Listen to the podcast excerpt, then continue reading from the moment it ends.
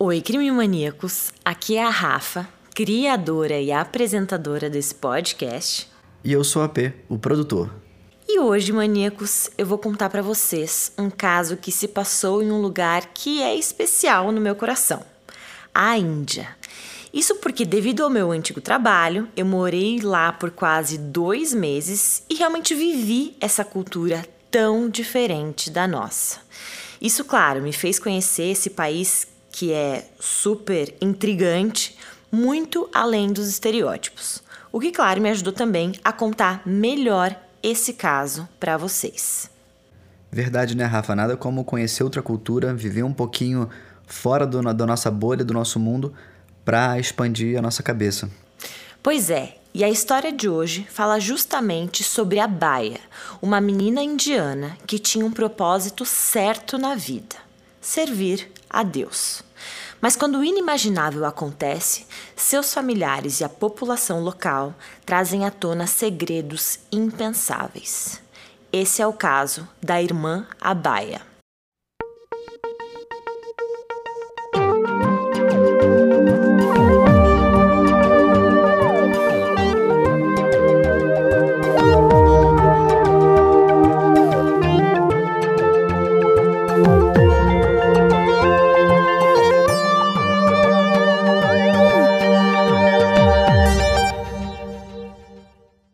A irmã Abaya nasceu no ano de 1973 em Kerala, na gigantesca Índia. A título de conhecimento, a Índia é o segundo país mais populoso do mundo, com 1,4 bilhão de habitantes e tem mais de 400 idiomas nativos. Ou seja, se você estiver em Delhi, na capital, um idioma é falado. Mas se você for para outra cidade ou estado, você ouvirá outro tipo de linguagem. É uma miscelânea de culturas, idiomas e costumes. E Kerala, onde a irmã Abaya nasceu, é um dos 28 estados da Índia e é o 12º mais populoso. No período que foi aí entre as décadas de 50 e 80, época em que a irmã Abaya nasceu, a economia indiana seguia tendências socialistas e se manteve paralisada por regulamentos impostos pelo governo, protecionismo, propriedade pública, o que levou a uma corrupção generalizada e a um lento crescimento econômico. Não que a gente tenha muita moral para falar, né, Rafa? Verdade, AP. Mas a Índia até hoje é um dos países mais corruptos do mundo. E isso se estende para todos os campos: político, educação, saúde, polícia, enfim, é bem complicado por lá. Total. Isso tem tudo a ver com a nossa história de hoje também. Bom, enquanto crescia, a irmã Abaya era super próxima do seu irmão mais velho, Biju Thomas. Ele era um dos seus melhores amigos e, de acordo com Biju, sua irmã era introvertida, bem quietinha e incapaz de machucar uma formiga. Mesmo sendo super tímida, a Baia sempre teve um desejo que ultrapassava a sua timidez. Ela tinha uma vontade enorme de ajudar as pessoas. E pelos relatos do irmão dela, dá para concluir que esse sentimento era dela mesma, era dela própria, assim, não era influência da família, de amigos ou de outras pessoas. Parecia, P, que ela tinha nascido para fazer aquilo, para ajudar os outros, e que a vontade de ajudar era maior do que qualquer outra coisa em sua vida. Quando chegou na fase de adolescente e ela parou para pensar o que queria e o que seria no futuro, a Baia relatou aos familiares que tinha muita vontade de se dedicar a Cristo, aprender as Escrituras e ajudar os outros a encontrarem os seus próprios caminhos. E isso, ouvintes e AP, para falar bem a verdade, foi uma das coisas que chamou muito a minha atenção nesse caso. Isso porque a Índia não é um país católico, não é um país que acredita em Cristo, Jesus, santos ou nada disso. A Índia, na verdade, é um país predominantemente hindu, onde mais de 80% da população é praticante do hinduísmo, a religião onde se acredita em uma entidade superior que se materializa de muitas formas, mas é representado por inúmeras divindades individuais, assim. Lá existem deuses como Ganesha, Krishna, Brahma e outras 330 mil divindades únicas. Então dá para perceber o quão diferente da religião cristã é o hinduísmo, né? Lá na Índia é importante ressaltar também que somente 2% da população indiana é cristã, acredita em Jesus Cristo. Então, com isso tudo, eu quero mostrar para vocês o quanto dá para perceber que a Baia realmente era um ponto fora da curva. Pois é, né, Rafa? Além de fazer parte de uma minoria num país amplamente hindu, ela tinha essa fé inabalável em Jesus Cristo, né? Exato, AP. E de fato, para ela realmente era uma vocação certa, sim. E ela estava tão convencida dessa fé e do papel que ela queria exercer na vida das pessoas que ela decidiu se tornar freira. Biju, o seu irmão mais velho, nunca foi a favor da irmã mais nova virar freira e entrar num convento. Ele sugeriu a ela que fosse fazer seus estudos religiosos e assim que terminasse voltasse para casa, se casasse e formasse uma família. A Baia, no entanto, retrucou, riu do irmão, dizendo que quando ela se tornasse freira seria para sempre e ela nunca mais voltaria a ter a vida de antes ela estaria casada com Cristo. Talvez fosse só um mecanismo de defesa do irmão, né, Rafa? Queria defender a irmã, queria oferecer alguma coisa que ele achava que fosse melhor para ela, mas cada um tem sua vontade própria, cada um tem seu caminho, tem sua fé. Então acho que nesse papel de irmão mais velho ele estava tentando dissuadi-la. Exato.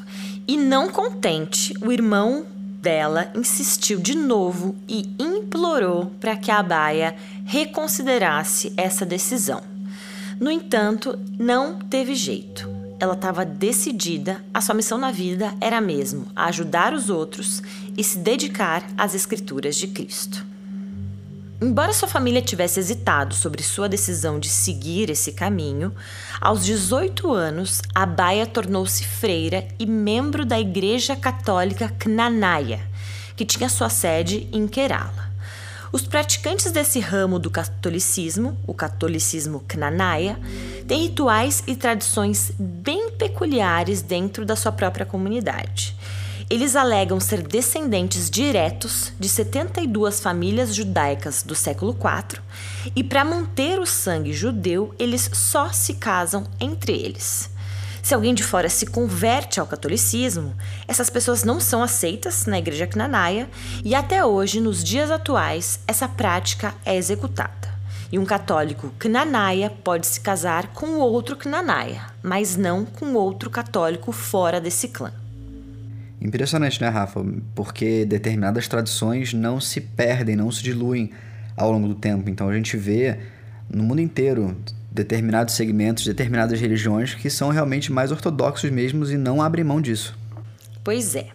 A Baia, então, jovem e decidida, seguiu seu propósito e foi morar em um convento. Lá, ela começou a morar no albergue do próprio local, chamado São Pio X, que era administrado por uma freira mais velha chamada Irmã Cefe. Outras 20 freiras também moravam lá. Todas elas estudavam um curso de pré-graduação em um colégio administrado pela igreja e diariamente todas se dedicavam às palavras de Cristo, inclusive a Baia.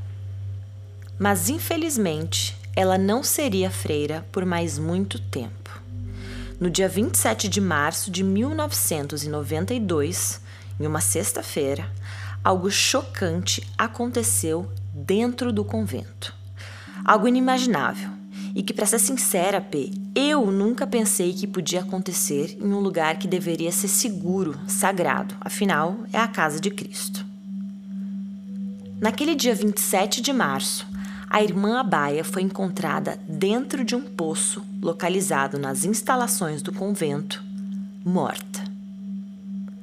Agora, não tem muitas informações ou referências sobre como foi quando a encontraram ou quem a encontrou, mas eu imagino que deve ter sido um choque geral. Quando a polícia chegou, a cena do crime estava uma bagunça completa. Além disso, pelo que os policiais relataram na época, haviam evidências de que uma briga tinha acontecido ali. O véu de freira, aquele preto e branco longo que as freiras usam na cabeça e que era de abaia, foi encontrado debaixo de uma porta do convento. Na cozinha, uma garrafa de água estava derramada e caída perto da geladeira. Lá também foram encontrados dois chinelos, que eram de abaia, mas os chinelos não estavam um do ladinho do outro de forma organizada, assim, como se ela tivesse propositalmente deixado ali. Na verdade, esses chinelos estavam como se fossem jogados, espalhados e foram encontrados em lugares diferentes da cozinha. Entendi, Rafa, como se ela estivesse usando e ou perdeu pelo caminho ou alguém até tirou. Isso. Outra coisa muito estranha que foi encontrada na cozinha foi um machado jogado no chão.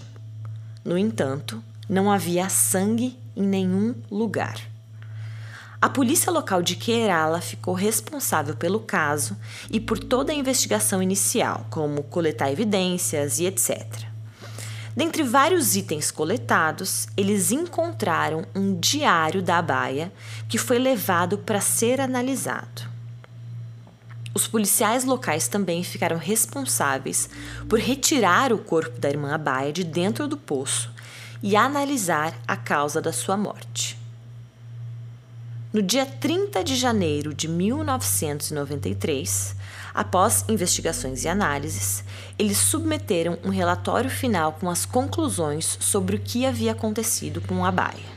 Nesse relatório, eles concluíram que a morte dela se tratava de um afogamento, mas que ninguém havia afogado. Ela tinha cometido suicídio.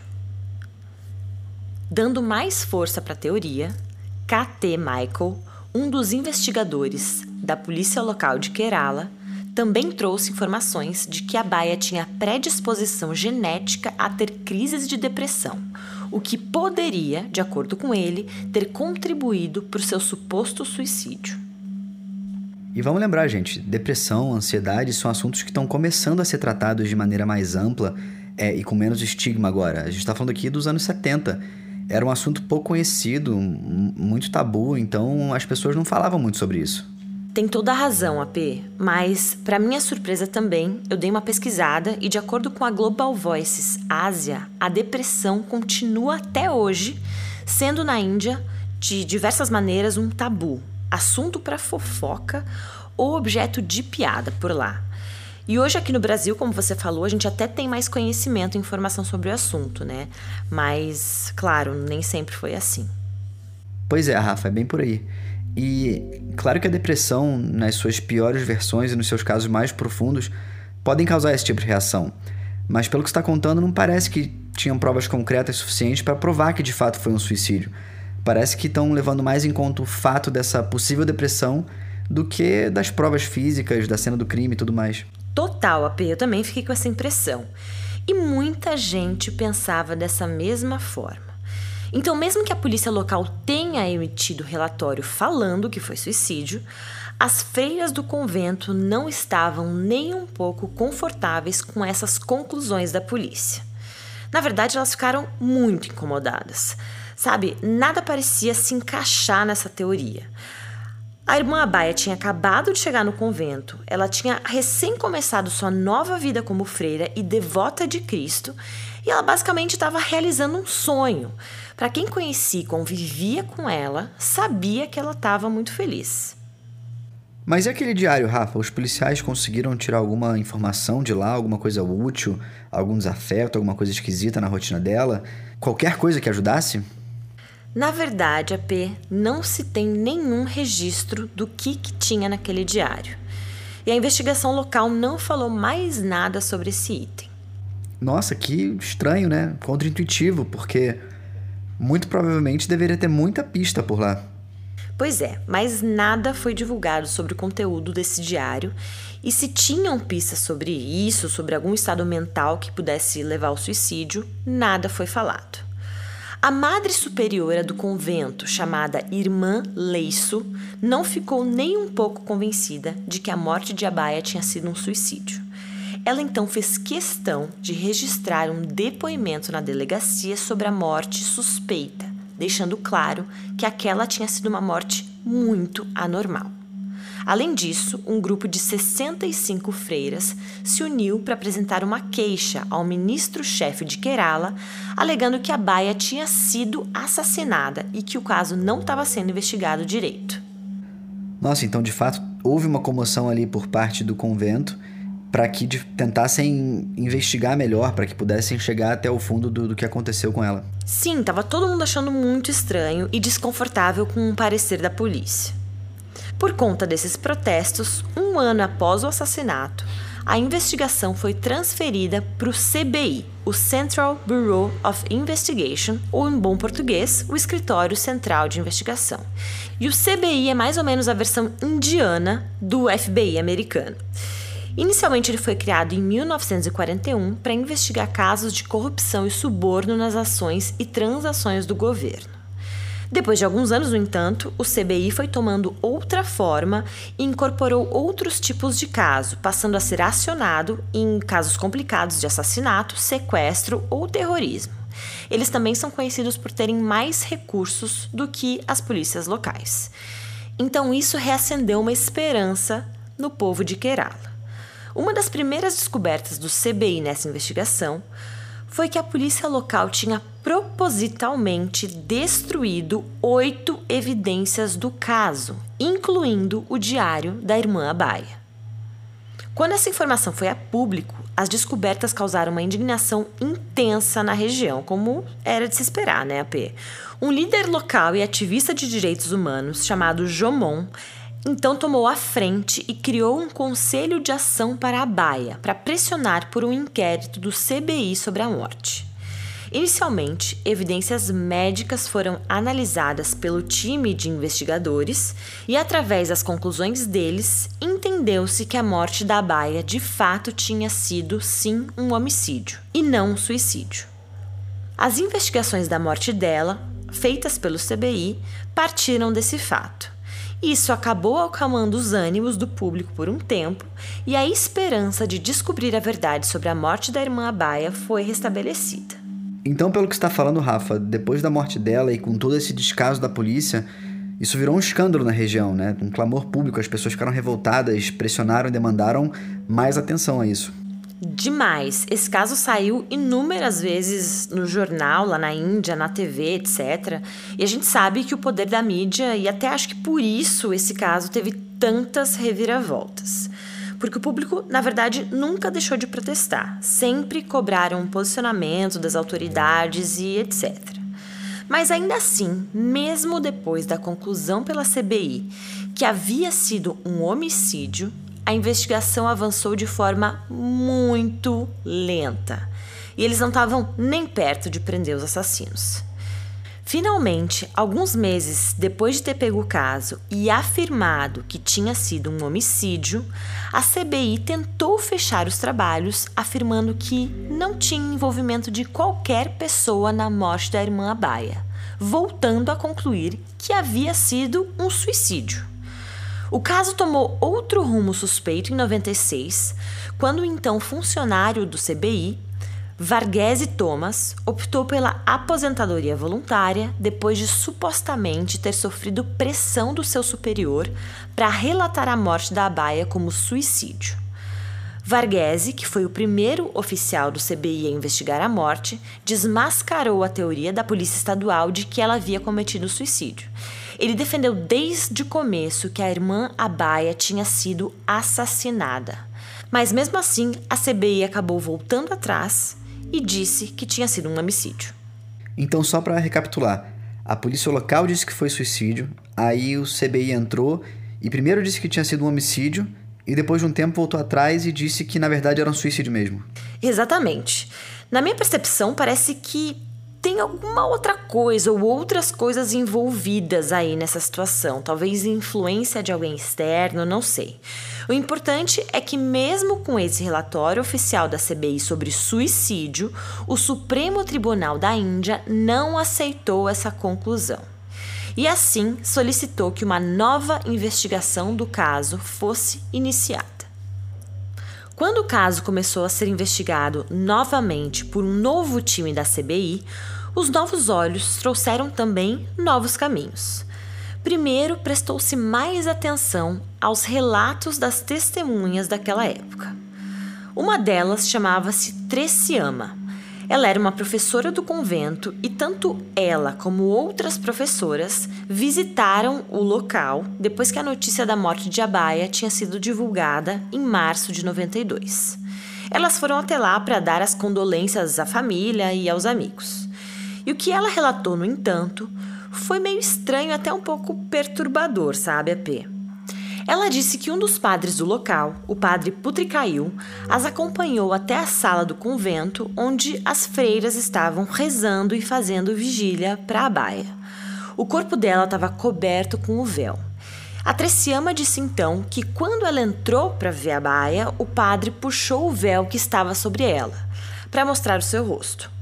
Treciama relatou às autoridades que notou duas escoriações no rosto da freira, como se alguém tivesse feito aquilo de propósito. Um fotógrafo local tinha confirmado a mesma coisa alguns dias antes.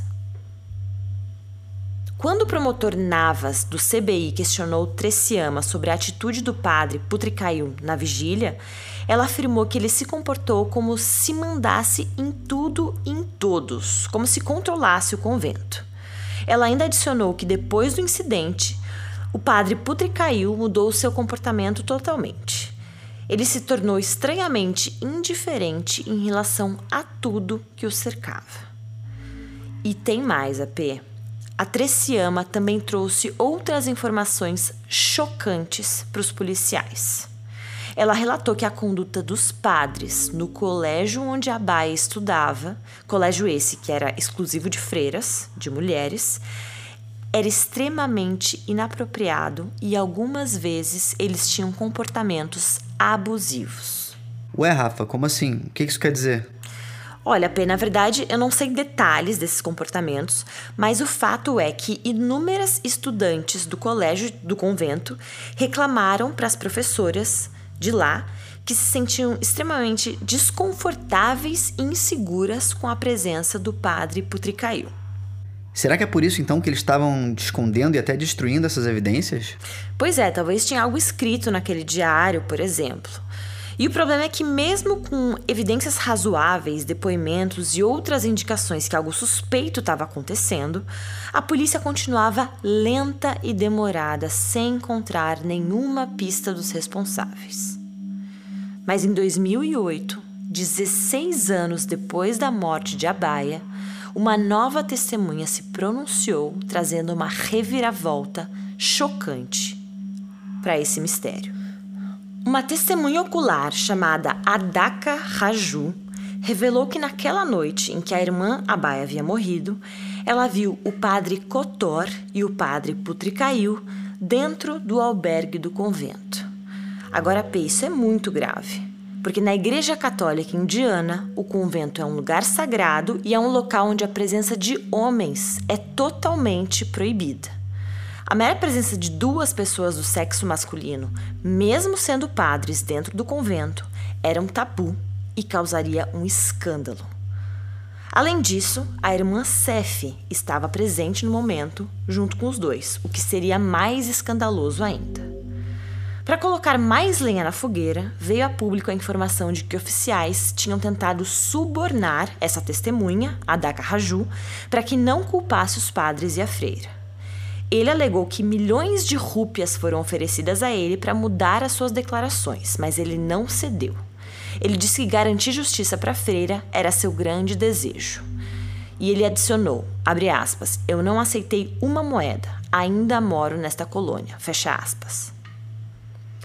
Todos esses testemunhos, evidências, denúncias e relatos levaram à prisão do padre Cotor, do padre Putri Caiu e da irmã Sef. Eles teriam então confessado o assassinato enquanto estavam detidos pelo CBI. No entanto, os três foram liberados sob fiança por um ano para aguardar o veredito enquanto o caso avançava no tribunal. Ué, Rafa, mas então eles confessaram? O que aconteceu? Olha, P, eu vou relatar agora o que os investigadores concluíram com todos os relatos e confissões dessas pessoas. Na noite de 27 de março de 1992, a Baia acordou às quatro da manhã para estudar para um exame. Em algum momento durante a noite, ela decidiu descer até a cozinha do albergue do convento para pegar um copo de água na geladeira. Quando ela entrou na cozinha, o que ela viu chocou ela no mesmo instante. Ela viu os dois padres, o padre Cotor e o padre Putricail, em uma posição comprometedora com a irmã Sef. Para os detetives, foi aí que os três entraram em pânico. Eles foram pegos de surpresa. E caso aquilo fosse revelado, eles perderiam toda a sua vida na congregação. E o pior, ficariam conhecidos como traidores de Cristo. Os três, então, desesperados, agiram imediatamente.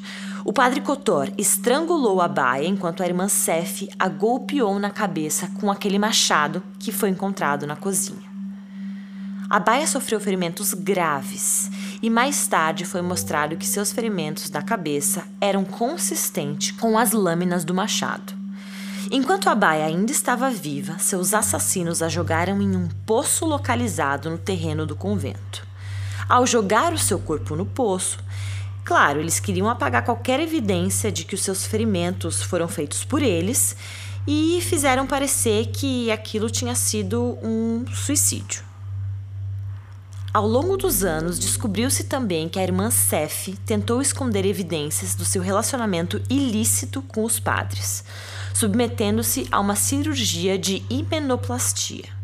A himenoplastia é aquela cirurgia de reconstrução do ímen que foi desenvolvida na França, e o procedimento consiste em unir as partes do ímen rompido que permanecem na vagina da mulher e aí ela vira virgem novamente. A cirurgia da irmã Sef foi descoberta pela promotoria e o tribunal foi informado.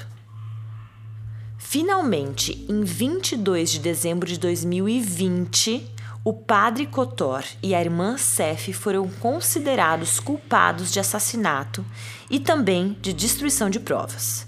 No entanto, o padre Putricail foi dispensado porque não foi encontrada nenhuma evidência que pudesse ligá-lo diretamente ao crime.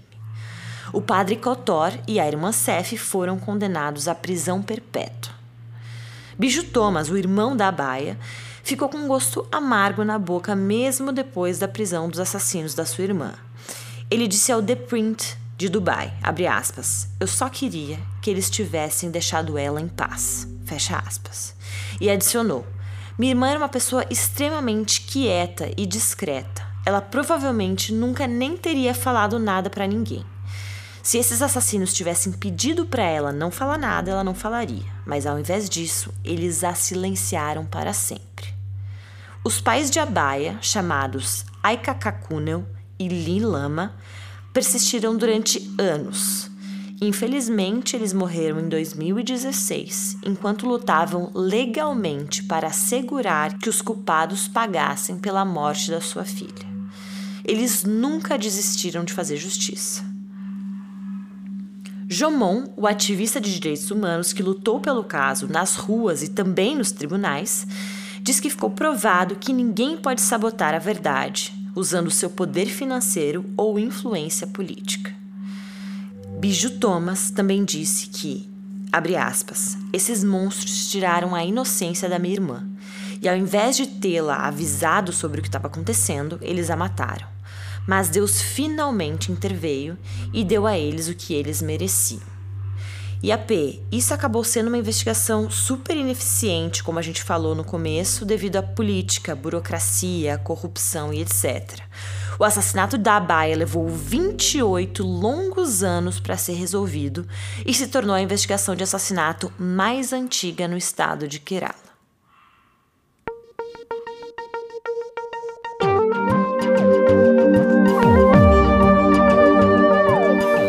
Alguns nomes e aspectos foram adaptados na minha interpretação desse caso.